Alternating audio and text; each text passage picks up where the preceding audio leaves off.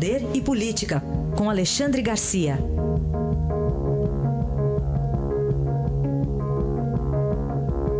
Alexandre, bom dia. Bom dia, Raíssen.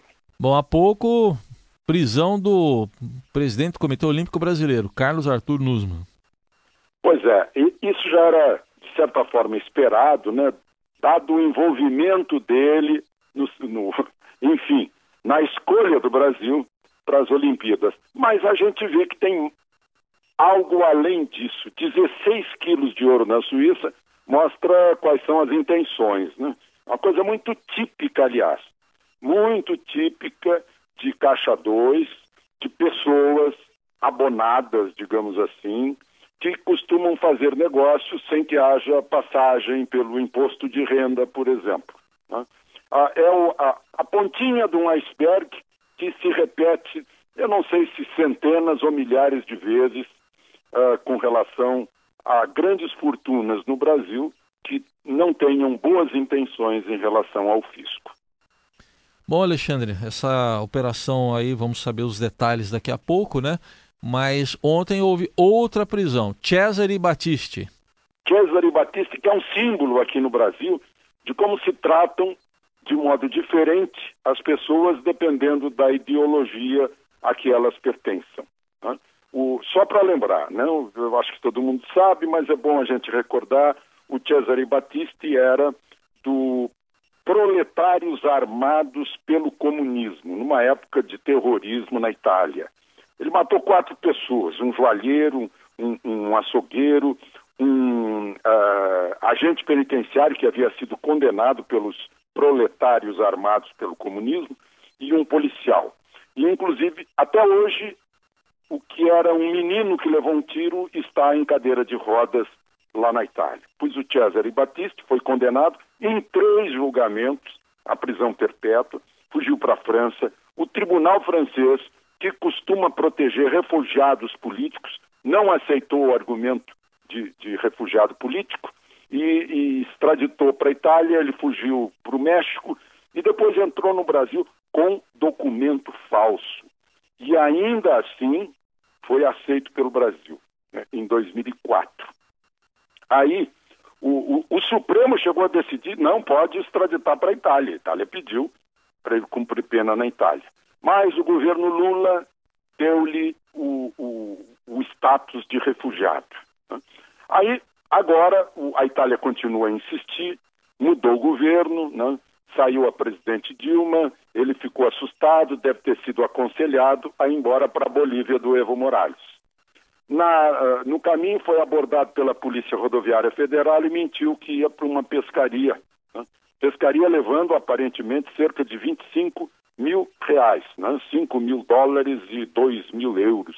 Parece que foi isso. Mas qualquer coisa acima de 10 mil dólares também é evasão de divisa.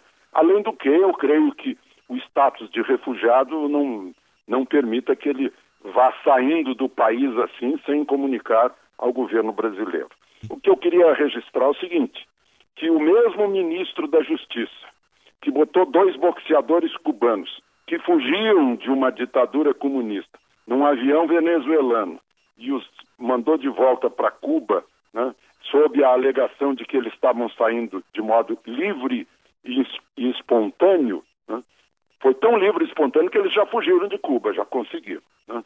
Então, esse mesmo governo concedeu o status de, de refugiado político ao Cesare Battisti. Eu acho que agora a, a, Itália tem algo a favor dela para receber de volta um condenado por tribunais italianos. Sim.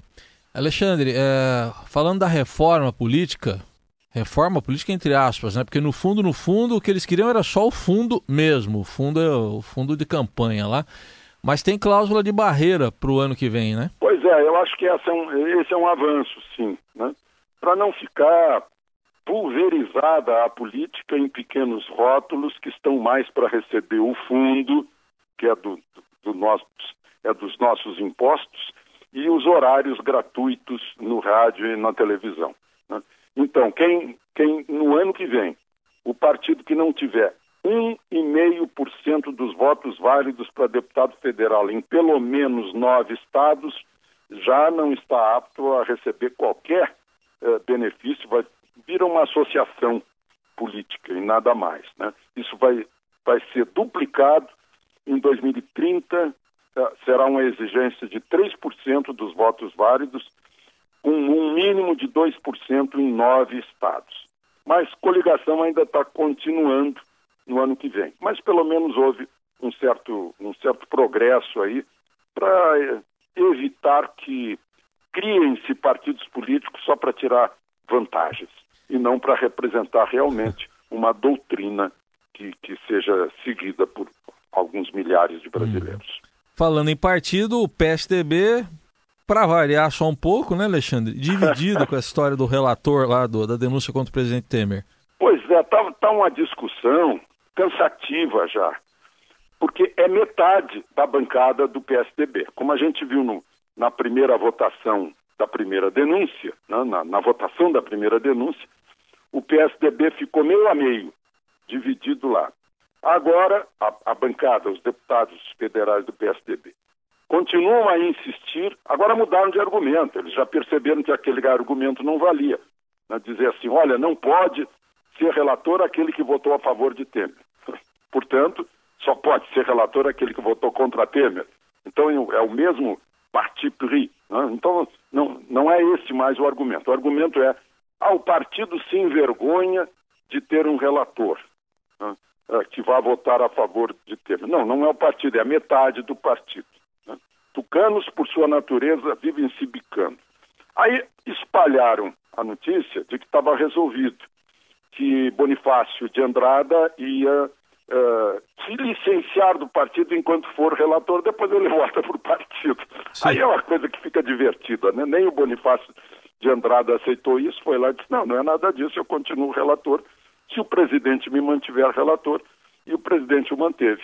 Então, o, o que se espera disso é que o PSDB continue votando como votou na primeira, na, na primeira denúncia. Né? Hum. Vai ficar dividido meio a meio, mas que está ocupando espaço, né, tempo em rádio, em televisão e, e, e, e é, tinta e papel de jornal, isso tá. É verdade.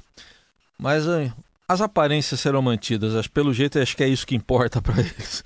É isso. Ô, Alexandre, obrigado então e até amanhã. Até amanhã.